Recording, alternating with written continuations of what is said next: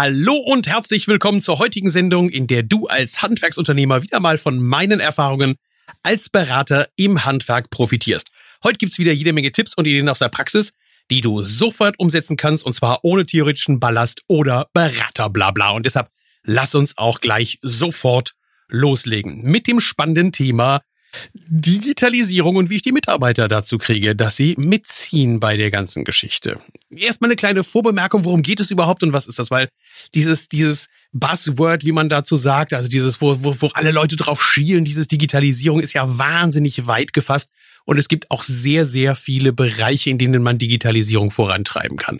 Ähm, das ist auf der einen Seite, dass man die gesamten Geschäftsprozesse digitalisiert. Das ist auf der anderen Seite, dass man zum Beispiel auch Geräte smarter macht. Da denkt man nur zum Beispiel an äh, das Gerätemanagement von deinen Werkzeugen oder, oder, oder. Also da gibt es ganz, ganz viele Felder, in denen man natürlich Digitalisierung vorantreiben kann. Und einer der Bereiche, auf die ich mich spezialisiert habe, ist halt der Bereich der Digitalisierung der Kommunikation. Digitalisierung der Kommunikation ist das, was man auch am meisten draußen sieht. Also so natürlich die E-Mails oder WhatsApp-Nachrichten.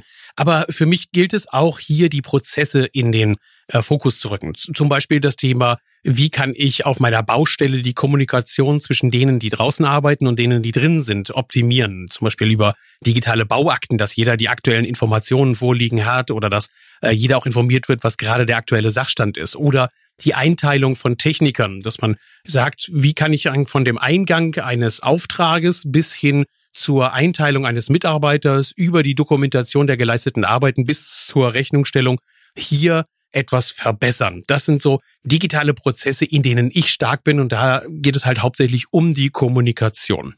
Aber da sind wir auch schon mittendrin in dem Thema, lohnt sich denn Digitalisierung überhaupt und muss ich das Ganze eigentlich machen und kann ich das nicht Ganze einfach so analog weiter betreiben, wie ich das bisher gemacht habe? Na, denjenigen, den schmeiße ich gerne ein ganz einfaches Zitat an den Kopf.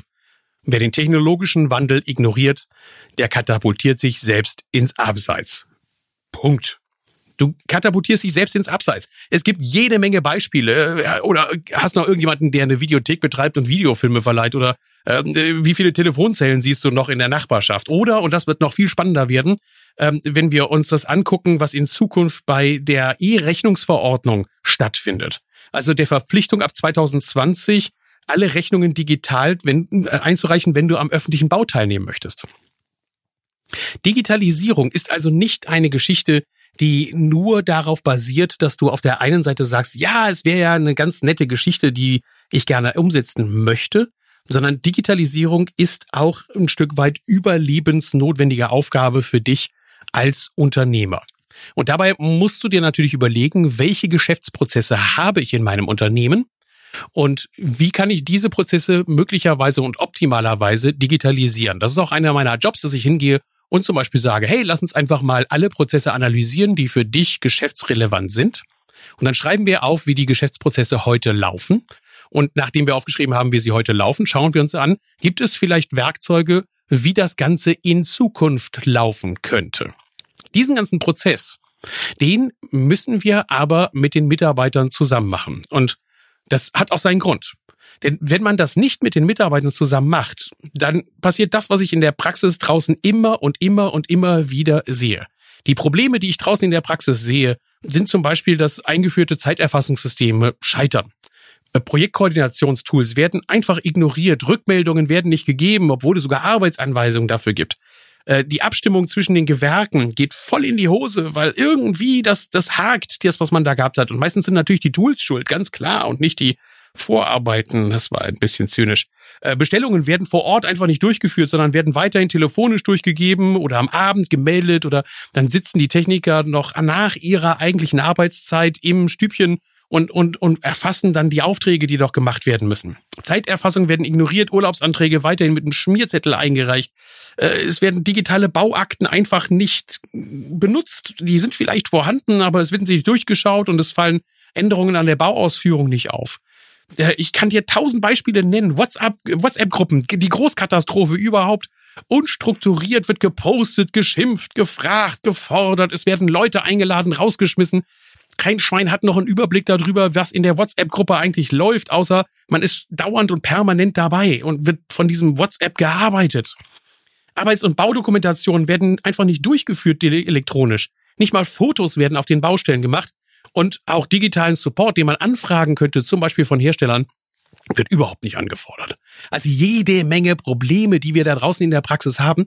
Und da geht es nicht darum, dass wir die Werkzeuge nicht hätten, sondern es geht schon tatsächlich bei den Werkzeugen, die wir schon einsetzen könnten oder vielleicht sogar einsetzen, darum, wie kriege ich die Mitarbeiter dazu, dass die Bock darauf haben, diese Werkzeuge einzusetzen. Und dabei muss ich dir leider schon eins sagen. Es gibt kein Geheimrezept. Es gibt keine Formel, es gibt kein Geheimrezept und keine Geheimtüren in das Gehirn deiner Mitarbeiter, damit die dabei mitmachen. Aber es gibt Lösungen. Es gibt Lösungen, wie man sich bei dieser lustigen Digitalisierung einfach mal zurücknimmt und überlegt, was man da eigentlich macht. In dem heutigen Podcast und in der heutigen Radioshow, da will ich dir einfach aus meiner Praxis einmal zeigen, wie es ganz gut funktioniert und wie man das Ganze ganz gut umsetzen kann. Dabei müssen wir erst einmal eins verstehen und eins auch wirklich akzeptieren und anerkennen. Das größte Problem, das unsere Mitarbeiter damit haben, wenn solche Systeme eingeführt werden, ist Angst. Das Problem ist wirklich tief sitzende Angst. Und welche Ängste deine Mitarbeiter haben, das kannst du selber sehr, sehr, sehr gut selber nachvollziehen. Du musst dich einfach nur mal rausnehmen aus deiner Welt, in der du sagst, hey, das hat doch alles nur Vorteile und funktioniert ganz toll. Und musst dich vielleicht mal hineinbegeben in die Welt der Menschen, die den Job, den sie jetzt machen, deshalb tun, weil sie eins nicht tun wollten, nämlich am Schreibtisch sitzen, weil sie auf gar keinen Fall irgendwo mit Computern arbeiten wollten, weil sie auf gar keinen Fall hingehen, das Ganze zu machen. Das ist ein Gedanke, den habe ich äh, geklaut von dem Achim Meisenbacher von Memo Meister, der das mal, obwohl er selber Software herstellt, so prägnant und sehr schön gesagt hatte. Du, eigentlich haben doch die Leute gar keinen Bock auf unsere Software. Und da muss ich sagen, wow, wenn man als Softwarehersteller so schon an die Sache rangeht, und sagt, ich muss damit rechnen, dass die Leute meine Software gar nicht haben wollen und muss sie deshalb so programmieren, dass sie auch gemocht wird, dass sie die auch anwenden wollen. Dann finde ich das eine sehr, sehr große und sehr, sehr geniale Ansage. Also wir müssen uns überlegen, wo sind die Ängste dieser Menschen? Was ist deren Problem?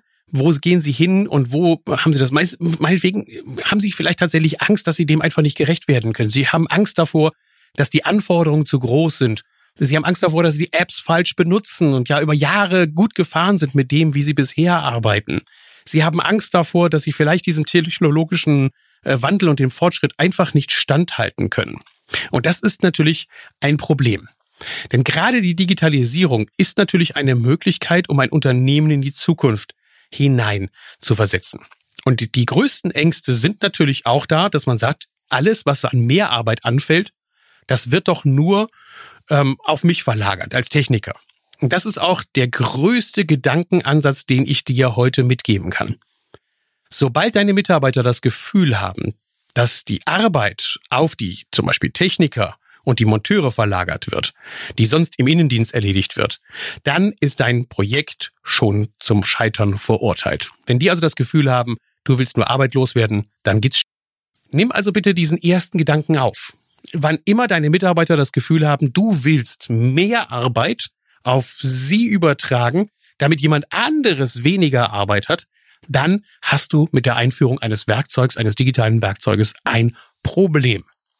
Denn kein Mensch hat was dagegen, wenn man schneller arbeitet oder wenn man, wenn man prozessorientierter arbeitet. Aber sobald ich merke, hey, der andere, der hat dann weniger Arbeit und ich habe mehr Arbeit, dann fängt es an, dumm zu werden. Ich habe neulich mal so ein ganz hartes Beispiel gebracht, wo jemand mir eine Software gezeigt hat, die so von einer ja, alt etablierten Softwarebude programmiert wurde. Die Handhabung schrecklich, das hat irgendwie so eine Nutzeroberfläche gehabt, so aus den 80er Jahren. Und dann ist er gekommen und hat gesagt, ja, ich verstehe überhaupt nicht, Thorsten, guck mal her, meine Mitarbeiter sollen doch ihre Zeitenerfassung und ihre äh, Arbeiten, die sie durchführen und auch die Materialien, die sie dafür verwenden, einfach nur in diese App eintragen. Bei der Prozessanalyse ist dann rausgekommen, dass sie für das Eintragen auf dieser App und für die Erfassung der ganzen Daten, für jeden Auftrag, den sie durchführen, im Schnitt eine halbe Stunde mehr Aufwand haben, als sie es bisher gehabt haben, indem sie einfach nur auf dem Zettel und Blatt Papier was draufgekritzelt haben und im Büro das abgearbeitet wurde. Wenn du dir jetzt überlegst, dass dieser Techniker am Tag bis zu acht Aufträge abwickelt, mal einer halben Stunde, Entschuldigung, dann kommen wir dabei auf, eine, auf einen Satz von drei bis vier Stunden jeden Tag, die dieser Mensch mehr machen sollte, damit diese Digitalisierung eingeführt wird. Und das hat er natürlich nicht getan oder nur liederlich und versucht das in einer Stunde nach seiner eigentlichen Arbeitszeit irgendwie zurechtzufuschen. Und das hat nicht geklappt. Und jetzt musst du dir auch mal den Wert überlegen, den du dadurch verlierst. Das heißt, hast du wirklich dadurch einen Vorteil? Und das war die Frage, die ich gestellt habe. Hast du wirklich einen Vorteil, wenn dein Mitarbeiter diese Erfassungstätigkeit draußen auf der Baustelle für dich erledigt? Und er dadurch eine halbe Stunde Zeit verliert, die nicht abgerechnet werden kann, weil das tut er, nachdem er beim Kunden weg war. Das tut er abends, nachdem er äh, von der, von der Baustelle wieder nach Hause gekommen ist. Dann erfasst er erst die Daten. Das sind vier Stunden Zeit, die er vielleicht hätte für Projekte oder für Arbeiten oder für Serviceeinsätze zubringen können. Mal fünf Tage die Woche, sagen wir mal vier Tage die Woche, mal vier Tage im Monat. Entschuldigung, da musst du dir mal überlegen, wie viel Geld hätte ich einnehmen können in der Zeit mit Dingen, die dieser Mensch wirklich gut kann und worauf er auch Bock hat. Und das ist erstmal ein Grundgedanke, den ich jedem in den Kopf pflanze. Ich habe nichts gegen die Digitalisierung, um Gottes Willen, aber sie muss so betrieben werden, dass sie auch hinterher einen Mehrwert bietet. Denn wir brauchen diese Mehrwerte, wenn Mitarbeiter mit digitalen Werkzeugen arbeiten. Das hat einen ganz einfachen Grund und das ist auch das Verständnis, was wir bei unseren Mitarbeitern hinkriegen müssen. Das Verständnis dafür, warum die Digitalisierung eigentlich durchgeführt wird. Digitalisierung zum Selbstzweck oder dass man irgendjemandem weniger Arbeiten macht, das bringt nichts. Aber die Mitarbeiter haben durchaus Verständnis für folgende Logik. Wir müssen wachsen. Wir sind zum Wachstum verdammt. In jedem Unternehmen in Deutschland sind wir zum Wachstum verdammt. Es geht leider eben nicht anderes. Ich nehme als Beispiel gerne mal diese lustige Datenschutzgrundverordnung, hat ja auch was mit Digitalisierung zu tun. Eine Datenschutzgrundverordnung, äh, die hat jeden mittelständischen Betrieb ab fünf Mitarbeiter im Schnitt in Deutschland, und da gibt es Studien zu, 10.000 Euro gekostet. 10.000 Euro für die Einführung der Datenschutzgrundverordnung. Und dabei sind alle Kosten eben berücksichtigt. Und nicht nur, ach, ich habe mal ein Seminar besucht, sondern auch die Zeit für das Seminar, die Einführungszeit, die Diskussionen, die Meetings, das Zusammensetzen, die Informationen an die Mitarbeiter. Also mal wirklich alle Kosten zusammengerechnet. Dann kommst du ganz schnell auf die 10.000 Euro und du wirst merken, shit, der Motz, der könnte da möglicherweise recht haben mit dem, was er sagt. Und jetzt überleg dir mal, wie viel Umsatz muss ich machen, um diese 10.000 Euro alleine nur decken zu können für diese Kosten? Und diese Kompensationsumsatz, wie man das ja nennt, diesen Kompensationsumsatz bei einer sagen wir, Rendite, Umsatzrendite von 10 Prozent, heißt das, du müsstest 100.000 Euro mehr Umsatz machen. Das heißt, du musst vielleicht drei, vier, fünf Aufträge mehr annehmen, nur damit du die Datenschutzgrundverordnung erfüllst. Und was hast du von dieser Datenschutzgrundverordnung? Hast du damit irgendetwas verdient? Nope. Null, nada, niente. Und ich glaube, das ist nur ein Beispiel.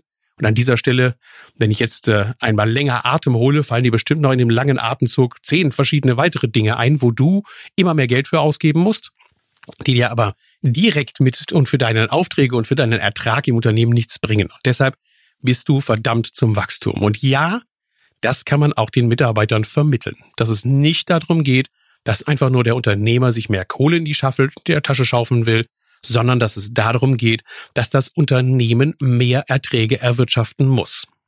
Und wenn wir jetzt den Fachkräftemangel hinzunehmen, dann könnte man ja sagen, naja, ich kann den Mehrumsatz, im Moment könnte ich den ja ganz locker damit erreichen, indem ich Mitarbeiter einstelle, mehr Umsatz generiere, mehr Erträge generiere und die Kosten damit auch decken kann. Da weißt du aber selber, dass das keine Strategie ist, die aufgeht und super gut funktioniert. Einfach ein paar Mitarbeiter einstellen ist eben nicht im Moment. Das heißt, wir haben es mit steigenden Kosten zu tun. Und wir müssen zusehen, dass wir die Erträge pro Auftrag nach oben ziehen. Und das ist eine Aufgabe der Digitalisierung.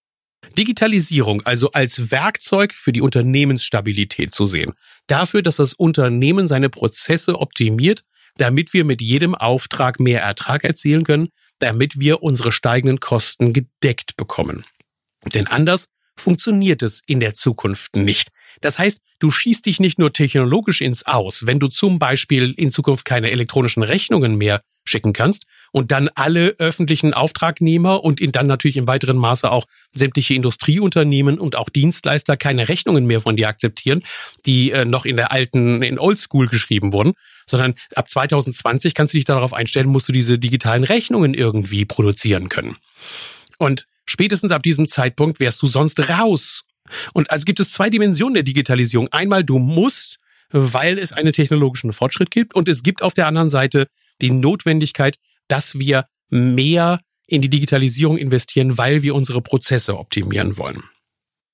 Das ist also unser, unser Ausgangspunkt und unser Gedankengut, was wir erst einmal an die Mitarbeiter transportieren müssen. Und da steckt nämlich auch das Geheimnis des Erfolges der Digitalisierung drin, nämlich das gemeinsame Verständnis dafür, dass das, was wir da tun, Sinn hat und gemacht werden muss und nicht nur zum Spaß passiert.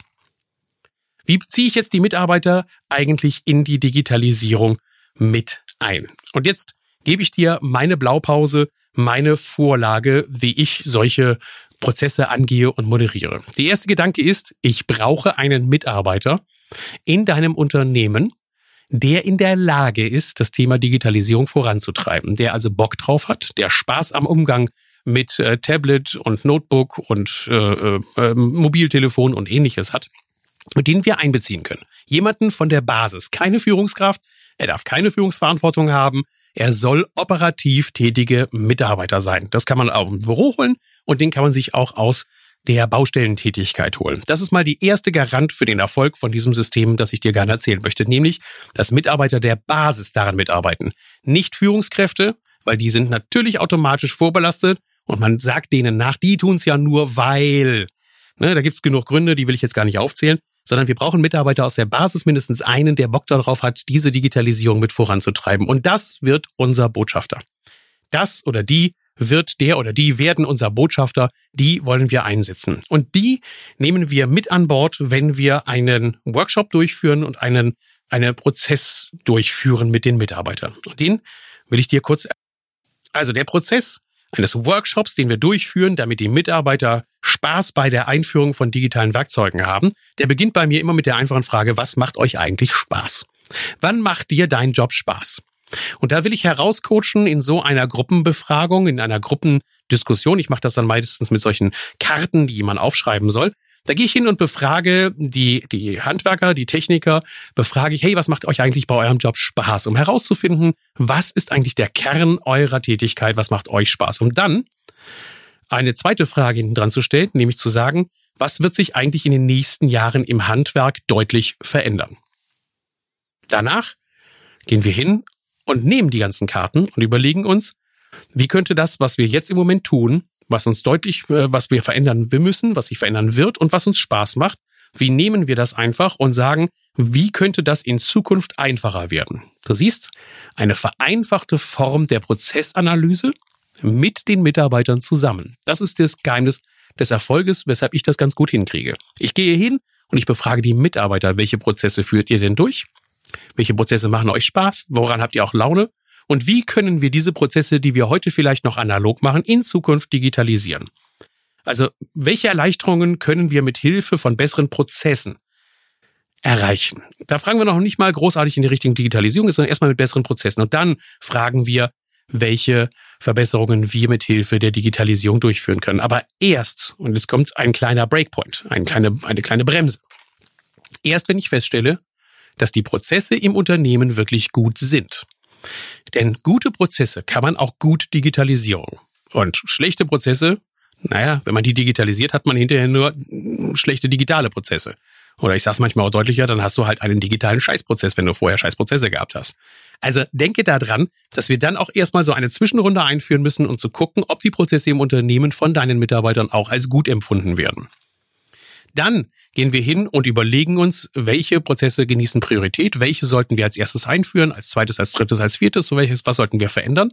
Und die Einführung macht immer der Botschafter. Das heißt, er probiert aus, er bastelt und er gibt Rückmeldung bei regelmäßigen Meetings an alle seine Kollegen und sagt, hey, ich arbeite jetzt so und so und das und das ist das Ergebnis, das und das ist toll, das und das funktioniert noch nicht gut, das und das überarbeiten wir noch.